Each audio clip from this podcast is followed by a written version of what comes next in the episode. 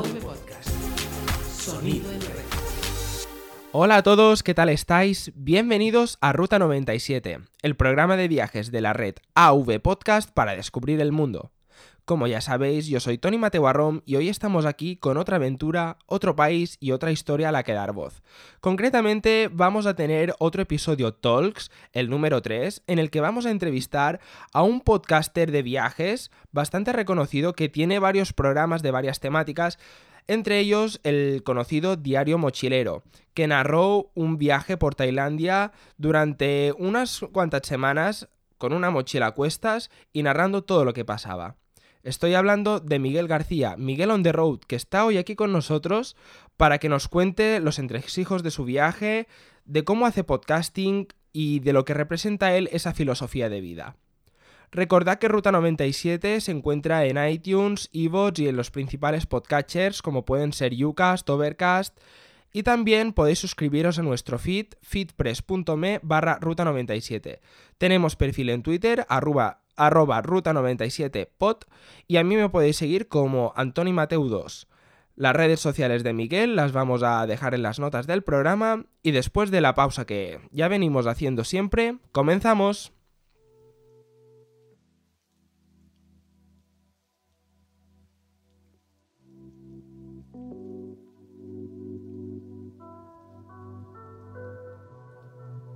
Ruta 97, el programa de viajes de AV Podcast para descubrir el mundo.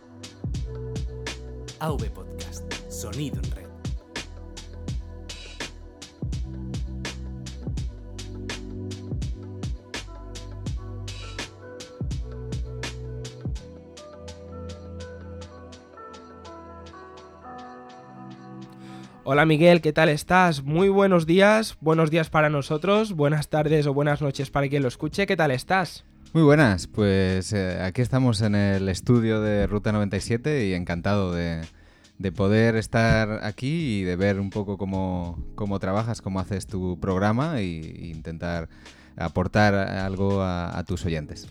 Hombre, eso que has dicho de estudio me ha gustado porque literalmente es un estudio de 16 metros cuadrados, pero bueno. Lo primero de todo, Miguel, eh, para conocerte un poco mejor, para que los oyentes de Ruta te conozcan un poco mejor y también los oyentes de Diario Mochilero y de tus programas sepan un poco más quién está detrás del nombre. ¿Quién es Miguel on the road? ¿Cómo te definirías? Bueno, obviamente mi, no, nombre real no es Miguel on the road, eh, es un alias eh, que, yo uso para que sea más fácil encontrarme, porque mi nombre real es Miguel García y es un nombre bastante usual. Eh, en esta época quizá de, marcas personales, pues es más que poner una, imagen delante mío, más bien al revés, hacer que sea más fácil encontrarme y, y bueno, el, al final el que estoy detrás soy yo, eh, que soy Miguel y, bueno, no sé qué, queréis saber de, de, mí. No sé, por ejemplo, ¿a qué te dedicas actualmente? Aparte, aparte del mundo de los podcasts, todo el mundo sabe que, hombre, del podcast hoy en día por desgracia no se vive. Así que cuéntanos un poco tus inquietudes, eh, a qué te dedicas, porque sé que has estado metido en temas de, temas de viajes. Cuéntanos un poco. Pues sí, como tú dices, lo que más me dedico es hacer podcast. Desde que empecé hace un par de años, pues no, he parado de hacer, de hacer podcast. Y, y, bueno, si quieres, comento un poco mi formación. Es de humanidades. Yo soy licenciado en filosofía, también he estudiado arte dramático. Y bueno, luego he, tenido que trabajar en todo tipo de, de, cosas, desde pues repartir publicidad, a vender seguros en una cocina. Y la, la ocupación que más he eh, desarrollado en los últimos años es de, de, de tripulación de cabina. Eh, de, Asistente de, de vuelo. Sí, en una compañía aérea. Y bueno, ahora mismo estoy, estoy eh, haciendo también otras cosas. Estoy haciendo un curso de, de desarrollo de aplicaciones móviles, que, que es eh, con Fundación Telefónica. y bueno, muchas cosas variadas, ¿no? Bueno, como veo, eres un tío que, que no para nunca. Otra pregunta que seguro que interesará a muchos de los que nos, te- que nos estén escuchando. ¿Por qué esa pasión por viajar? ¿De dónde te viene? Bueno, mi pasión por viajar eh, viene de que, de que yo soy de una ciudad pequeña, soy de Valladolid, y al ser de un, de un lugar pequeño, pues siempre yo creo que es más fácil tener una, una inquietud por salir, por conocer lugares nuevos, gente y, y costumbres diferentes. Yo tengo esa, esa vocación por descubrir, por, por salir un poco de, de donde estoy y, y- y ver otro- otros lugares, ¿no? Muy buena explicación, sin duda. Y respecto a los viajes, tú tienes podcast de viajes. ¿Por qué canalizarlo con un podcast? Aunque ya lo dijiste en la entrevista de Josh Green, pero para refrescar un poco, eh, cuéntanos un poco, ¿por qué un podcast y no precisamente un blog o un canal de YouTube donde a día de hoy la imagen cuenta, vale más que mil palabras y es el, el primer impacto que una persona se lleva de otra? Bien, yo mm, cuando he hecho podcast, eh, quizá no ha sido una, una decisión tan meditada, simplemente eh, al estar un poco en el, mundillo y eh, estar escuchando muchos programas, ha sido de manera natural que he llegado a hacer un, programa.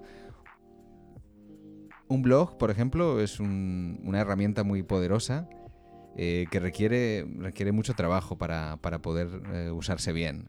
Un canal de YouTube, pues mucho más, porque no solo es la imagen, también hay, otras cuestiones, es, es un multimedia, ¿no? El podcasting, al final, es una, una herramienta muy sencilla, porque se basa en contar historias eh, con la voz. Y, eso lo hace, es, lo hace mm, que tenga cierta magia, que tenga cierto encanto y también eh, realmente algo muy directo, que, llega desde la persona que está contando a la persona que está escuchando sin ningún filtro, sin, sin mediación. Eso me gusta. Sí, es lo que dijo en su día el compañero José Luis Hurtado, que dijo básicamente que el podcast es como si estuvieras hablándole, a- hablando con un amigo o hablando al oído, a- susurrando, como aquel que dice no, a otra persona que te está escuchando, es decir, donde puedes ser tú mismo, donde puedes contar tu opinión, darte a conocer como marca personal y eso, eso sin duda es muy importante. Sí, sí.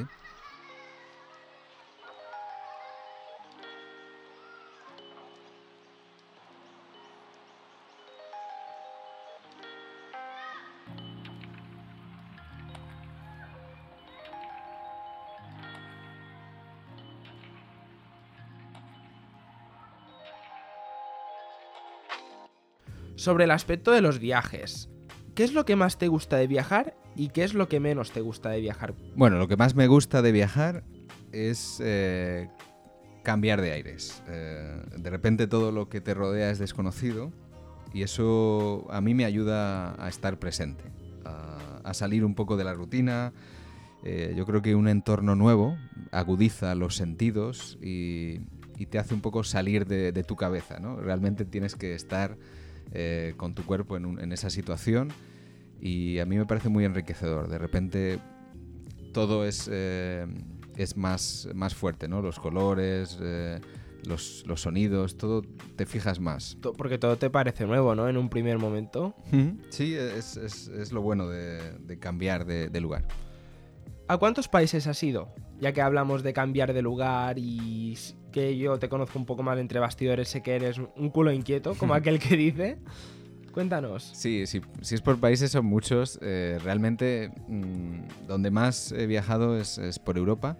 Eh, realmente fuera de Europa, pues eh, tampoco he estado en muchos sitios, en Estados Unidos y en, y en Tailandia, pero, pero por Europa eh, me he movido bastante y, y tengo la, la fortuna de haber podido repetir en algunos sitios, lo cual, lo cual es siempre, siempre muy enriquecedor. Hay veces que, que la gente viaja con, con un poco miedo de no, no poder volver al sitio y tiene que verlo todo y eso a veces es un poco con- contraproducente. Hay que quitarse un poco ese, ese estrés y, y visitar los sitios pensando que seguramente puedas volver a, a visitarlos y, y eso, eso es- creo que es, es positivo, no agotar los, los sitios, no agotar los destinos. Eso está bien. Y hablando de que has dicho de Tailandia, eh, a- aprovecho de hacer un poco de spam hacia tu favor. Eh, tienes un podcast que se llama Diario Mochilero, ¿verdad? Sí, sí, sí. Eh, es un programa muy recomendable que os vamos a dejar en las notas de, de este episodio porque aquí, en Diario Mochilero, Miguel trata un estilo de viaje, pues como dice el propio nombre, muy de mochila, muy a- con el mundo a cuestas, como aquel que dice. Respecto al estilo de viajar, Miguel, ¿cuál es tu estilo de viaje preferido y por qué? ¿Qué prefieres? ¿Maleta, mochila, turista, playa? Cuéntanos. Bueno, quizá no sé si hay diferentes tipos de viaje o, realmente lo que hay es distintos tipos de viajero.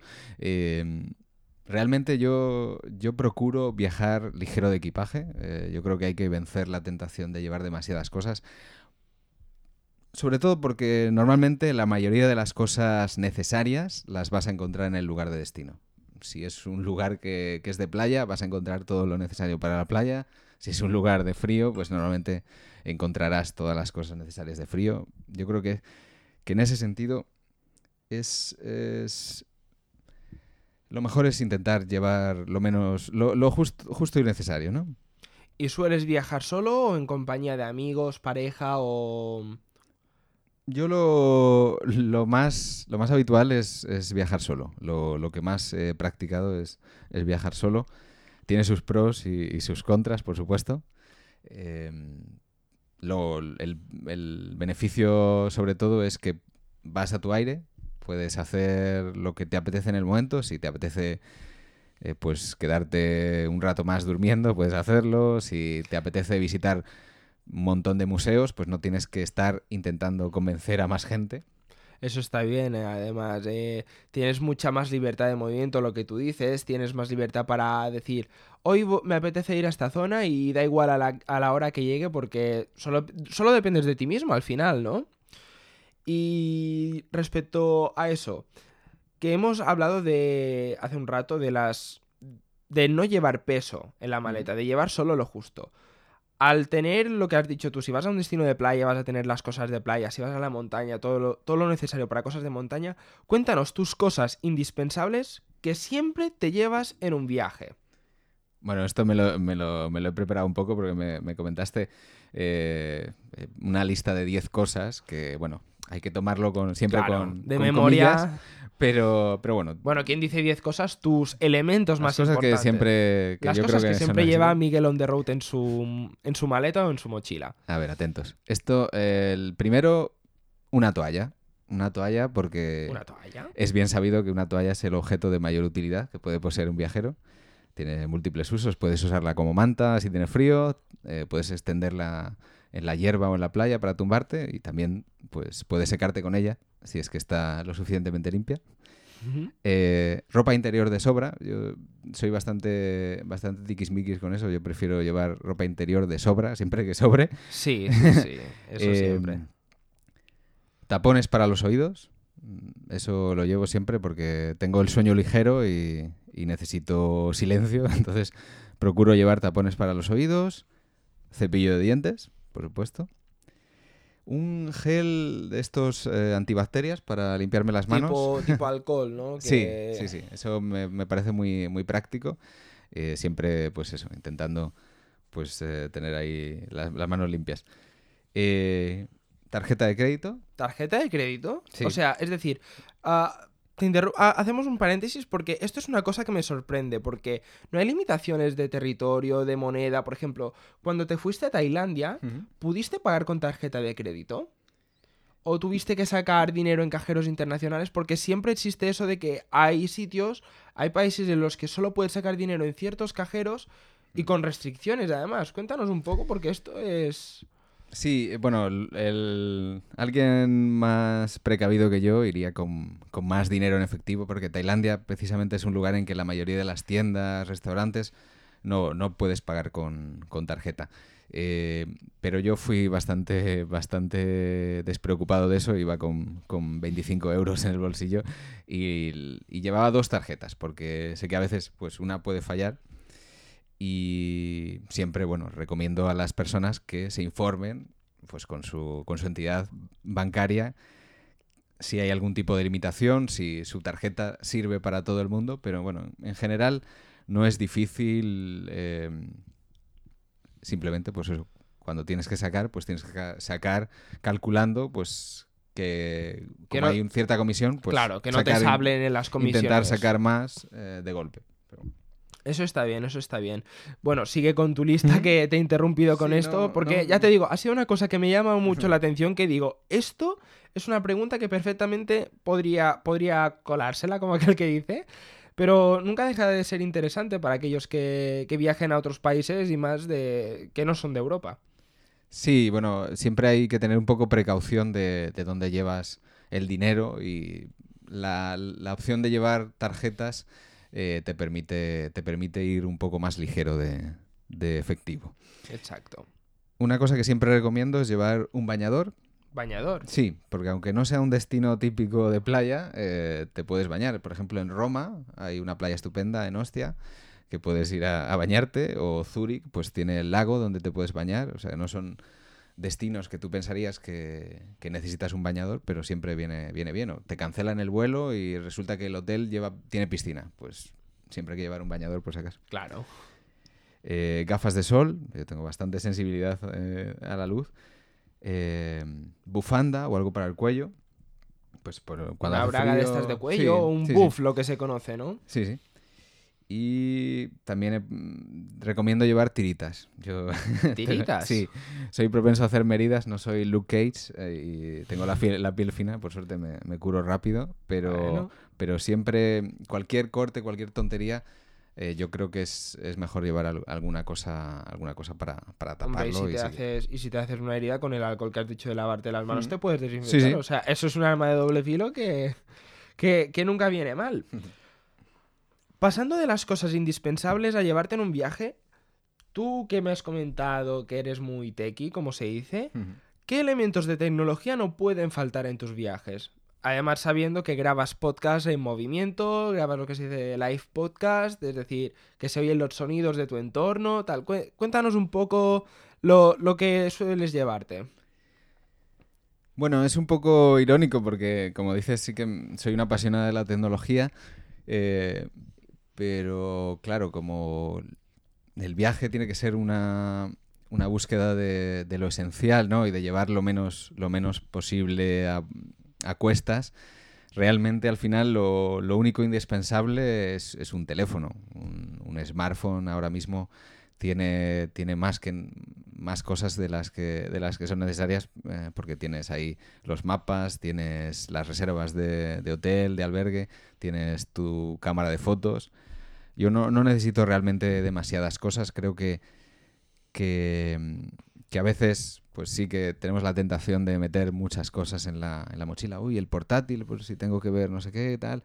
Y a veces pues, pues eh, sobrecargamos. Es verdad que hay gente que, que igual hace un viaje muy específico centrado en, en la fotografía, pues obviamente tiene que llevar su cámara, etcétera.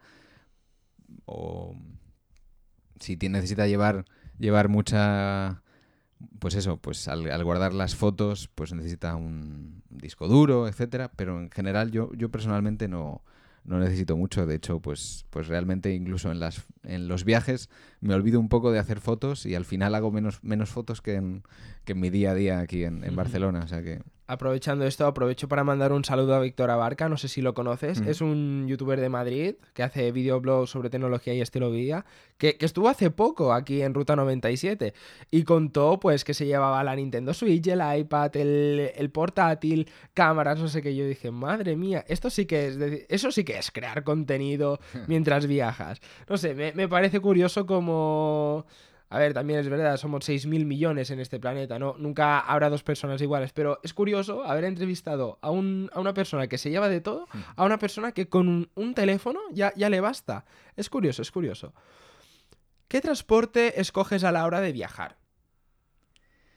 Eh, bueno, eh, obviamente lo que, lo que estoy más acostumbrado es a viajar en avión y desde, desde, desde el principio, básicamente, empecé a, empecé a viajar en avión y pues eh, aprovechando los, los vuelos más baratos. Y bueno, como también he, he trabajado en aviación, pues es a lo que más acostumbrado estoy. Me, me es muy cómodo realmente viajar en avión, aunque evidentemente hay, hay sitios en los que es más fácil eh, por, por la distancia, por los trayectos más, de, de medio trayecto, de cortos, viajar en, en tren o en autobús, pero, pero la verdad es que lo que más, lo que más utilizo es el, el avión. Y hablando del avión, porque muchas veces que a lo mejor te encuentras vuelos de, de dos o tres horas, a lo mejor 14 horas cuando te fuiste a, a Tailandia, claro, no vas a estar a lo mejor cinco horas en un avión sin hacer nada, a no ser que seas un dormilón como yo y tengas el sueño fácil. Pero hablando de esto, ¿cómo sueles entretenerte tú en un avión? Porque muchas veces eh, películas no ponen o las que ponen son muy chusqueras y no te dan mucha cosa para leer tampoco. Cuéntanos un poco qué haces para am- amenizar el tiempo de espera. Bueno, lo que más hago, como dices tú, es dormir. Eso me, se me da Eso muy bien. está bien. Me, me cuesta poco realmente. Habrá personas que lo escuchen y piensen que, que ellos no pueden, que es imposible, que les cuesta mucho dormir en los viajes, pero bueno, a mí también me pasaba eso y yo creo que poco a poco se puede, se puede entrenar y, y al final aprovechas, aprovechas bastante. Eh, a mí me gusta, tengo la suerte que me gusta aburrirme, entonces me, me puedo ¿Te, quedar... te gusta sí, aburrirte? me puedo quedar ensimismado mirando por la ventana y tal. Me, me paso horas así.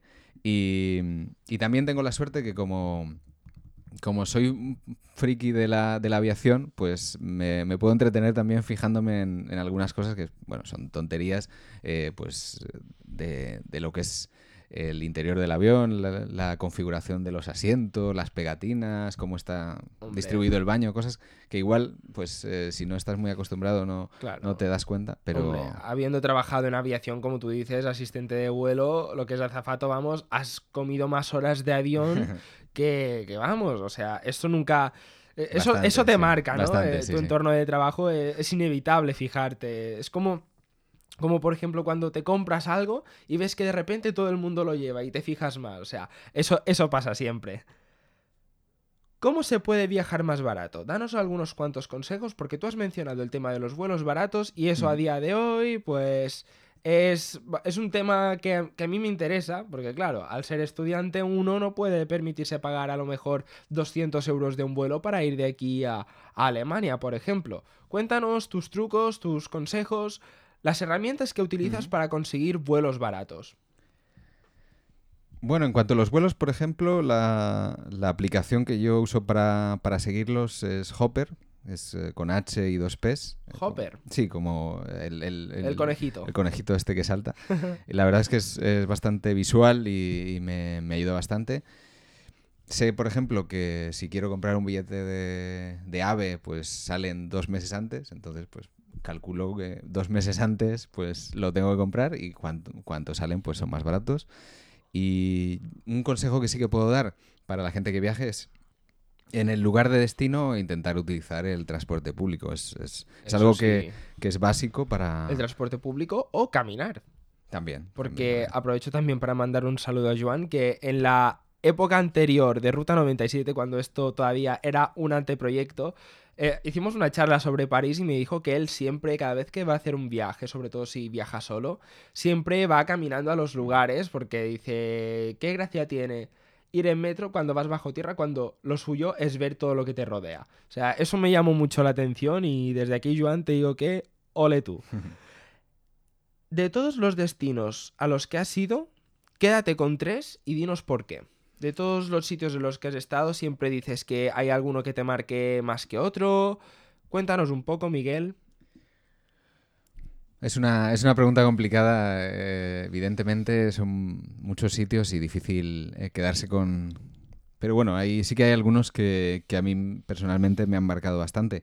Eh, uno es Venecia. Venecia yo he, ido, he ido varias veces y, y es un lugar que siempre, siempre me sorprende porque es tan, tan irreal, ¿no? tan, tan, tan diferente a todo que, vamos, yo creo que es un lugar que, que hay que visitar porque, porque es muy diferente a todo lo demás. Yo creo que eso, eso es esa, magia que tiene, como realmente parece que, que se va, va cambiando, se va reconfigurando de- cada día, ¿no? Pues eh, me parece que es, que es impresionante.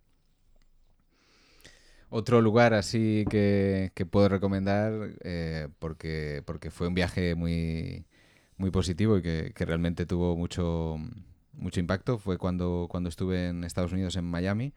Eh, que, bueno, es, es impresionante, es realmente un, un lugar muy, muy poderoso, todo lo, todos los alrededores, todo, todo Florida, ¿no? Eh, si los callos de, de, Florida, que realmente es una lengua de, tierra que se, que se introduce en el mar y, y, y tienes eh, un poco de playa a los dos lados y, y una carretera.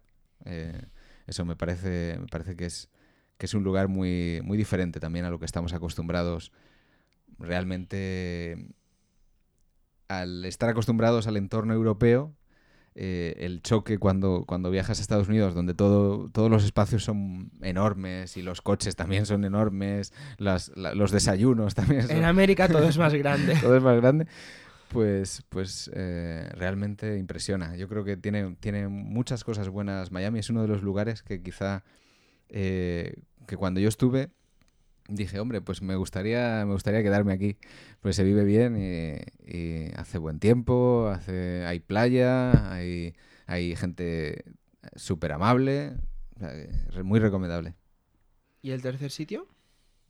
Tercer sitio, este me va, me, me va a costar más, pero eh, voy a decir eh, un lugar que es casi todo lo contrario, voy a decir Bruselas. ¿Bruselas? sí, porque es eh, quizá más, más gris, más lluvioso pero también uno de los lugares en los que yo me, me, podría quedar a vivir. Es más europeo, ¿no? Es, sí, es, sí, sí, es es... La, la, cuna europea sí, por sí, excelencia. Es la, el, eh, sí, sí, es el, lo, lo, europeo por autonomasia y, y, yo creo que es también una, una de las ciudades que, que pega mucho con, con, mi, con mi manera de ser y yo, est yo estaría cómodo viviendo en Bruselas.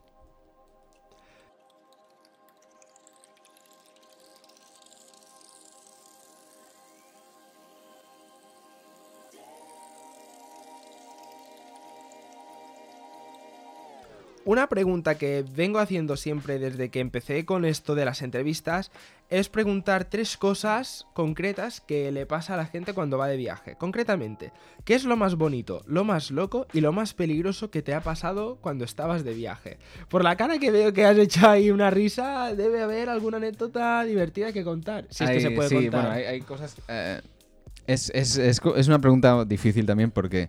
Eh, lo más bonito yo creo que es, es, casi imposible, ¿no? Porque pasan tantas cosas cuando viajas y, la mayoría son, son bonitas que es difícil encontrar, encontrar una. Yo voy a comentar una, una, pequeña, una pequeña anécdota que me pasó en, en Tailandia precisamente.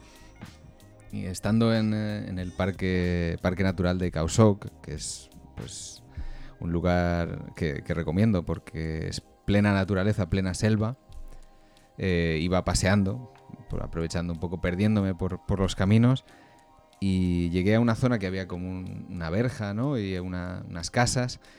Y de repente veo que se me acerca un, un, perro grande, un pastor alemán. Y yo ya pensé, vaya, aquí ya me he metido en algún sitio eh, que es propiedad privada y no se puede, no se puede pasar. Eh, y pues intenté eh, hacerme un poco el sueco y dar, girar para irme a caminar hacia, hacia otro camino. Pero además yo cuando era pequeño tenía miedo a los perros, entonces pues todavía bueno. tengo les, les, tengo cierto respeto, aunque, aunque no les tengo miedo, pero sí que, sí que intento mantener, mantener las distancias. Entonces eh, el perro a pesar de eso siguió, siguió a mi lado y siguió caminando y, y enseguida me di cuenta que realmente iba con, con una, una, intención amistosa y realmente lo que le apetecía es pues salir a pasear, ¿no? Que lo, al final muchos perros pues a veces eh, echan de menos pues que, que, sus dueños les saquen a pasear y había, me había encontrado por ahí con ganas de, de, salir a caminar y pues se vino, se vino conmigo ahí entre la selva y eso me, me pareció un, un, un momento muy bonito, ¿no? Para, que en, la soledad de, la selva y en la soledad del viaje, pues de repente un, perro pues eh, venga conmigo a pasear porque también, también tenía la, necesidad de, de, caminar junto a alguien. ¿no? Está bien, está bien. Y lo más que dices, qué locura, no me puedo creer que me haya pasado eso, eso es surrealismo puro y duro. Eh, bueno, esto, es- esas cosas son las que Si es no que se, pueden... Si es que se puede contar o contar con matices, porque esto es un programa family friendly, Mm. porque si no luego iTunes nos, nos puede penalizar, nos puede quitar la, esa monetización tan preciada que no tenemos. Yo creo que, que por suerte las cosas, si, si- si he hecho alguna cosa ilegal, debe haber prescrito ya. Es lo, lo bueno de la edad, que poco a poco ya las cosas van prescribiendo. Em, no, la verdad es que loco, es verdad que, que intento, intento evitar las, las locuras. Em, hace tres o cuatro años fui al Oktoberfest en, en Múnich y la verdad es que eso, eso sí que es una fiesta que recomiendo bastante porque es, eh, es bastante loco, ¿no? Y sobre todo hay un hay al lado un- una especie de feria que montan con, con una montaña rusa y, y norias y tal. Montaña rusa y cerveza, Claro. qué explosiva combinación. Yo tuve la, la- la loca idea de, de después de, de jarras de, de litro y salchichas alemanas, pues subirme a una cosa que tienen que es una, una, una caída libre. Por suerte no, no tuve problemas de estómago, pero, pero, pero vamos, que, que yo recomiendo, es un, es un viaje que, que recomiendo. Además, eh, también la gente en Múnich es súper súper amable y, y enseguida estás en medio, de, en medio del jaleo. ¿Y lo más peligroso? Lo más peligroso, bueno, yo también intento evitar... La cara que has puesto, eh, dice, ha dicho, uy, evitar que- el peligro, pero sí que tengo, sí que tengo una historia que puedo contar. Eh, la primera, por ejemplo, he hablado de Venecia. La primera vez que fui a Venecia eh, fui porque yo estaba, yo estaba en Italia haciendo un curso de teatro, de comedia del arte, en, en Reggio Emilia. Eh, Reggio Emilia, que es bueno, la zona donde se hace el, el parmesano, ¿no? el parmillano de Ujú. Rellano, y también el lambrusco. El, el lambrusco es de allí, de, el lambrusco de, de la zona de. Emilia. Y, y estaba yo haciendo ese curso y tuve un, un enfado y una ventolera. Entonces, eh, un, par de días libres que tenía, me, digo, me voy, me voy a... Y, y me, me fui y me cogí un tren y digo, pues, pues me voy a Venecia. Y el... Y, la- y me fui con lo puesto, me fui con la mochila, con el pasaporte y, nada, sin, sin, sin ropa de recambio ni nada. Y las cosas que tiene esto es que, claro, no, no había mirado los trenes ni nada. Y a la vuelta, a la vuelta, eh, tenía que parar y hacer, hacer transbordo en Milán. Y cuando yo llegué a, a Milán, ya no había, ya no había, ya no había trenes para Reggio Emilia. Qué bien. Entonces eh, tuve que tuve que pasar la noche en, en la estación de en la estación de tren de Milán. Wow, en la estación de tren y no...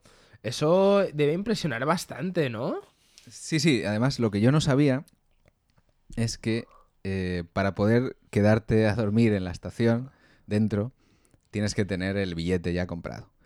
Entonces llegó, llegó un momento en que eh, cerraron las puertas y yo me vi fuera, me quedé ahí en las puertas de la estación y, y claro, yo pues eh, era verano, era agosto, pero, pero aún así Milán tampoco es el lugar más, más agradable para, para pasar la noche. Y bueno, en- allí en la puerta de la estación se acumulaban la, gente sin techo y yo pues estaba por ahí también. Tam- tampoco llegué, llegaba a dormir porque claro, estaba en un lugar incómodo, pero bueno, me senté allí en un, en un rincón. Y en un, en un momento determinado, eh, pues hubo una especie de, de choque ahí, un- un- una persona eh, pues eh, se, encaró con una, con una mujer que había, la empujó, eh, de repente apareció otro y dijo, ¿qué haces? Tal, deja a mi chica, no sé qué, se, enzarzaron ellos dos. Y, bueno, salió enseguida la policía que estaba en, el- en la estación, ¿no? Tenían su, su pequeña comisaría en la estación y vieron que había jaleo, entonces los separaron y, y fueron, cogieron al, al hombre, al, al segundo, al que, había, al que había reaccionado para defender a la, a la mujer y lo fueron a, a- a llevárselo, a arrestar. Y entonces yo tuve la... Tuve el impulso, eh, sin pensar mucho, de, de, bueno, de, de llamar ahí, a la- de llamar la atención de los policías y decirles que, que yo lo había visto todo, que en realidad este hombre había, había salido a defender a, a- a la mujer. Y entonces, pues, eh, pues me dijeron, bueno, vente con nosotros también. ¡Ostras! Entonces eh, me vi eh, eh, escoltado ¿no? a, la, a, la, comisaría que tenía la policía, los, los carabinieri, en, en la estación de, de, Milán. Y bueno, pues a los, a, cogieron al, al, hombre este que había salido a defender, a la, a la mujer, em, les metieron ahí a una, a una sala para, para, bueno, para que estuvieran parados, ¿no? Para que no hubiera más, más, ¿Más lío? Más lío. Y a mí me dejaron sentado ahí en un, en un rincón también. Eh, vino uno, me pidió el pasaporte, tal, lo estuvieron mirando. Y eh, resulta que el, el comisario, el, el, jefe de allí de, de, la comisaría, hablaba español. Entonces oh, vino y me dijo, ah, tal, español, tal, no sé. Y digo, bueno, eh, yo le expliqué un poco que eso, que, que, que, tenía, estaba haciendo un curso en Reggio Emilia y que, bueno, como no había tren, pues me había tenido que quedar en la estación. Y me dijo, ah, tal, no, es que claro, hay que tener el billete para poder quedarte dentro. Y bueno, pues al final lo que hizo fue, fue decirle a uno de sus subalternos que me, que me escoltara hacia la máquina de, de billetes y que me, que, que, me comprara un billete y que me quedara dentro de la estación. Así que bueno, ese, ese karma instantáneo, ¿no? Eh, me vino bien porque eh, al final pues pude estar dentro de la estación y estar un poco, un poco mejor. Como se dice en mi universidad, madre mía, esto es tremendo. Jolín, esto, eh, madre mía, es que no me lo esperaba, ¿eh? O sea, de todo lo peligroso que me he encontrado en un viaje, esto se lleva la palma. Yo, yo estaría asustado, yo hubiera estado asustado, sinceramente, porque encontrarte ahí con gente sin techo, una pelea, te escolta la policía, no sé qué, no sé cuántos, debió ser un cúmulo aquello impresionante. Sí, la verdad es que... Eh como digo, estaba un poco eh, quizá eh, pues en un momento de, de no, no preocupación eh, y, y, todo fue desarrollándose tan rápido que realmente cuando me di cuenta de, de, la situación estaba allí en la comisaría y digo, bueno, a ver si ahora me van a me van a dejar aquí, me van a buscar lo, lo, a ver si me cosquillas. detienen ahora a mí. sí, sí. Jolín. Eh, pero pudiste volver a Reggio Emilia, ¿verdad? Sí, sí, sí. ¿Acabaste no, el curso? No, problema, sí, sí. La... Claro, es que realmente, claro, un español ahí que pues tampoco iba yo con equipaje ni nada, Claro. pues podían, podían sospechar cualquier Cuando, cosa. cuando te preguntaron, Miguel, ¿dónde te has metido? Y tú, bueno, tengo una historia que os vais a reír. Ay. Bueno, hablando de la peligrosidad de los viajes, eh, esta pregunta no ha estado colocada aquí a posta, sino que fue a la... no al azar, pero lo... voy a aprovechar para enlazarlo. ¿Sueles contratar seguros de viaje a la hora de prevenir, pues, cosas como eso que nos acabas de contar ahora, de tener un imprevisto, de que pase algo inesperado? Bien, eh, bueno, yo normalmente no, al viajar por Europa, no, no me he preocupado por, por contratar seguro, porque bueno, está la, la tarjeta sanitaria europea que, que, te permite pues tener, tener asistencia en, en, los demás países de la Unión. Y, y, normalmente pues en las tarjetas también viene incluido un seguro, en carne joven, pues eh, lo que sí que al, al, salir de Europa sí que es cuando, cuando he, he, creído necesario, desde luego, contratar un seguro, pues por lo menos para gastos médicos y si, si hay algún problema para, para, poder volver, yo creo que sería lo, lo, básico, sobre todo eso, cuando se sale de Europa. Está bien, está bien. Tú que eres un viajero más experimentado que otros, al menos más que yo, imagínate, olvídate de que estamos grabando un podcast y dame unos cuantos consejos Digo lo de olvidarte de grabar un podcast, no por el podcast, sino como, imagínate, una charla entre dos amigos. Tú que has viajado mucho y yo que he viajado poco. ¿Qué consejos me darías, ya que soy un viajero inexperto? Dame tus cuatro pinceladas de decir, mira, pues yo haría esto, esto, y no hagas sobre todo esto. No te, no, no te vayas a. No te vayas de Reggio Emilia con un tren porque te vas a ver involucrado en una pelea y te va a detener la policía. Cuéntame un poco. Bueno, no, no meterse con la policía sería un, una cosa. Una, una precaución interesante. Eh, lo, que, lo que yo recomiendo sobre todo es eh, intentar evitar mm, ser un turista, ¿no? Intentar eh, mimetizarse con el entorno. Eh, no, no, llevar la, la, cámara de fotos al cuello ni ir con el mapa siempre abierto, sino que de alguna manera intentar ser uno más de, de la- de los locales, ¿no? Un local, sí. vamos. Y bueno, si te tienes que, que perder un poco, no pasa nada. No hace falta seguir siempre el, el camino previsto, dejarse un poco.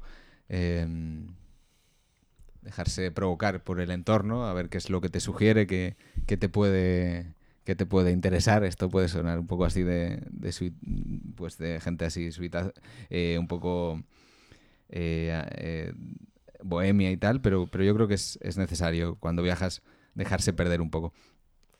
Mm, Y bueno, pues a alguien que no haya viajado mucho le recomiendo pues que empiece con lo más cercano.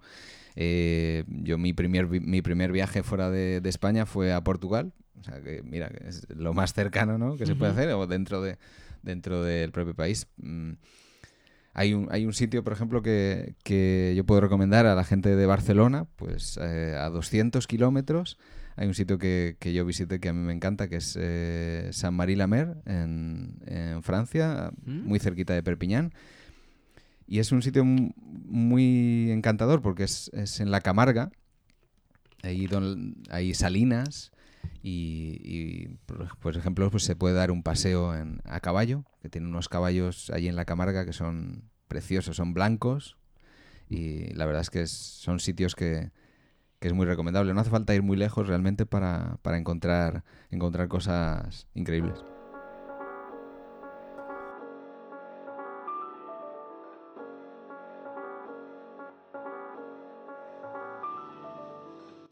Pasamos ahora al aspecto sobre el podcasting, porque Miguel, aparte de ser un apasionado de los viajes y contarlo todo, en el podcasting vamos a conocer un poco más su aspecto, sus entresijos a la hora de grabar, qué podcast tiene, a quién tiene como referente.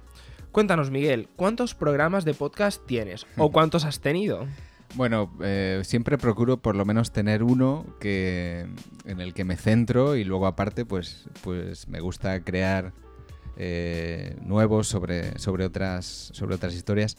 El que, el que ahora mismo me estoy centrando bastante es Café para Todos, que es un magazine cultural, eh, pero con, con tono de humor, con mucho humor. Y ese se, se graba una vez al mes, lo grabo con, con mi amigo Gorka, que vive en Madrid. Y bueno, hablamos sobre todo de, de teatro, porque los dos somos, somos gente de teatro y hablamos también de, de- de cosas culturales que nos gustan, no, no solo cine, sino también pues libros, eh, exposiciones, cosas que igual son, son más minoritarias, pero que nos gusta comentar. Y hacemos muchas bromas, contamos también anécdotas, eh, eso es, como ya es eso, es, es algo que nos gusta.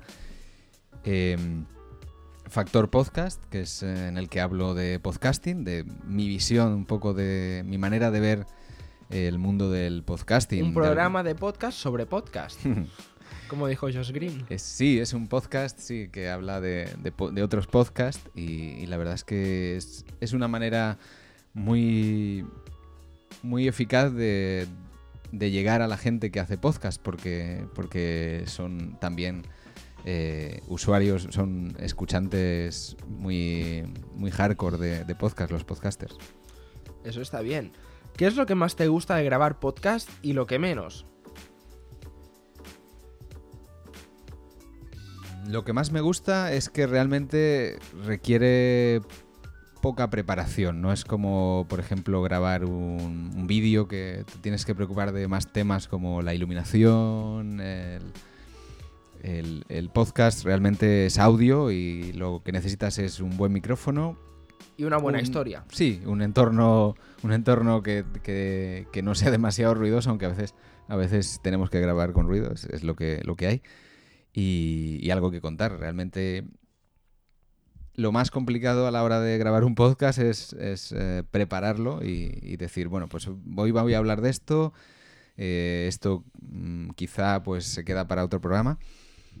Y lo que menos, pues eh, todo el trabajo que hay que hacer después, cuando ya eh, le das al botón de pausa, tienes que, que editarlo, exportarlo, subirlo, hacer unos comentarios, compartirlo en las redes sociales, todo eso me cuesta más, me cuesta, me cuesta Fíjate más. tú que esto es la parte que a, mí, que a mí más me gusta. O sea, me gusta más esta parte, la de grabar también, pero el hecho de, no sé, yo que soy más de, de blogs y tal, pues estoy más acostumbrado, pero, pero es curioso.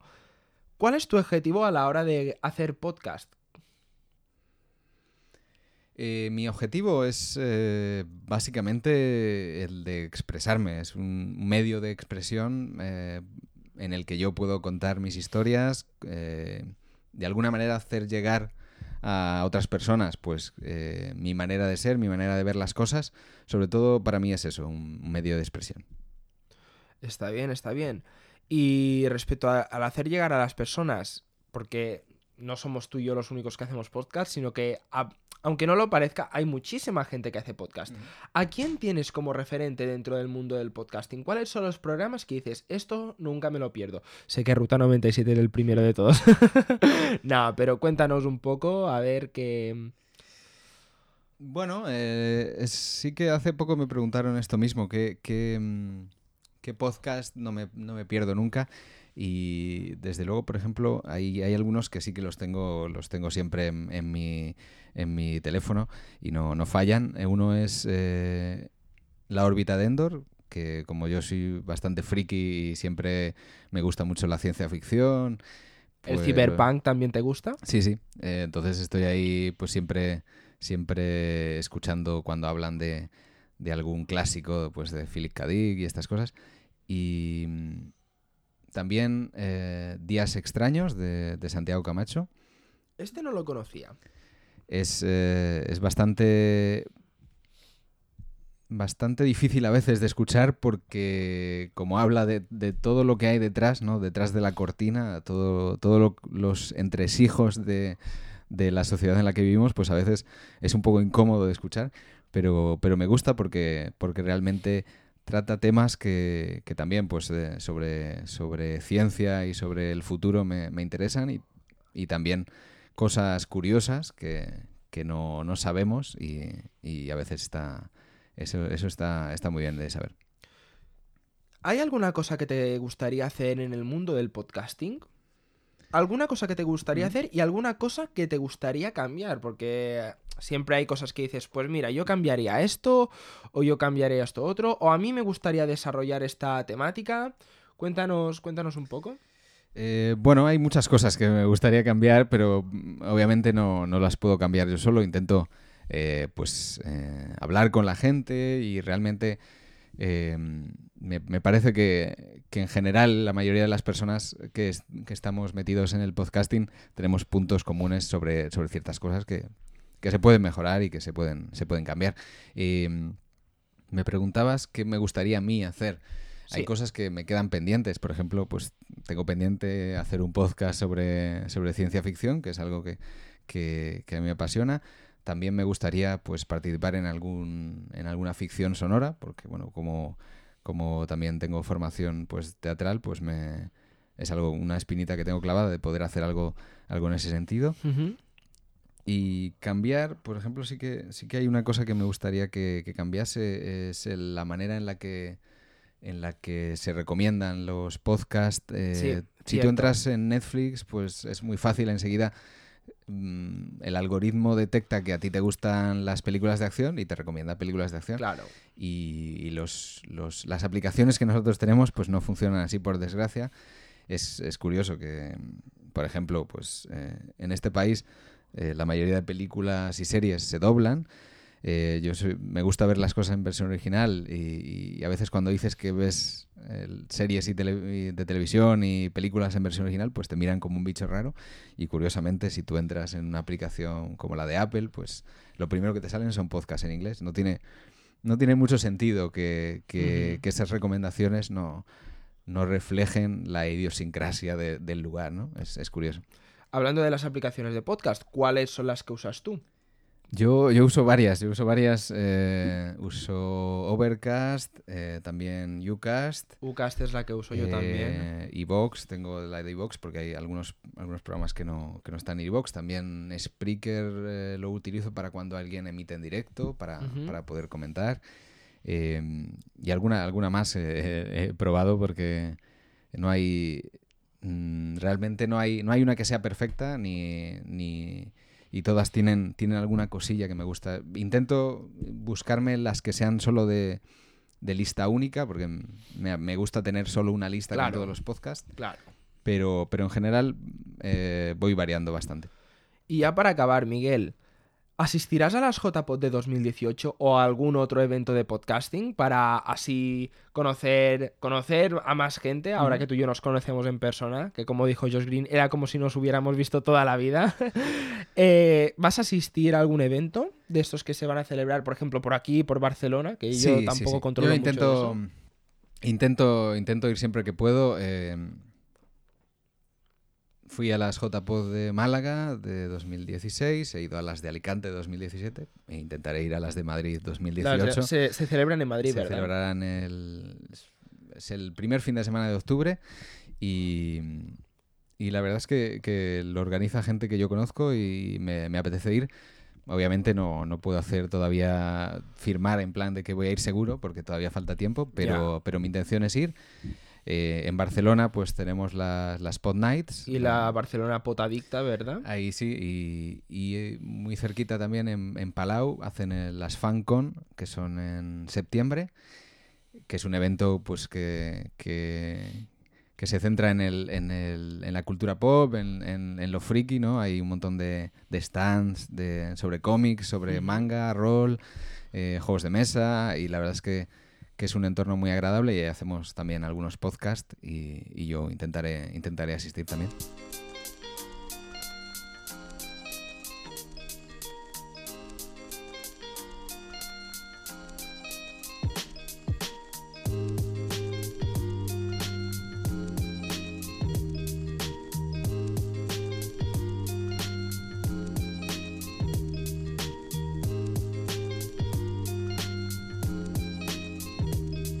Pues por ahí nos veremos, Miguel, y seguimos en contacto. Hasta aquí la entrevista del programa de hoy, que como habéis visto hemos tratado muchísimos temas. Aparte del viaje, me he reído mucho con Miguel, sinceramente, porque es que esto eh, del tren, por ejemplo, de fugarse de Reggio Emilia ha sido una locura que sin duda merece la pena contar. Me lo he pasado muy bien, Miguel. Muchísimas gracias por haber aceptado la entrevista Ruta 97 y haber pasado esta horita que hemos estado grabando aquí en el estudio. Muy bien, yo he estado, he estado también encantado, me, lo he pasado muy bien.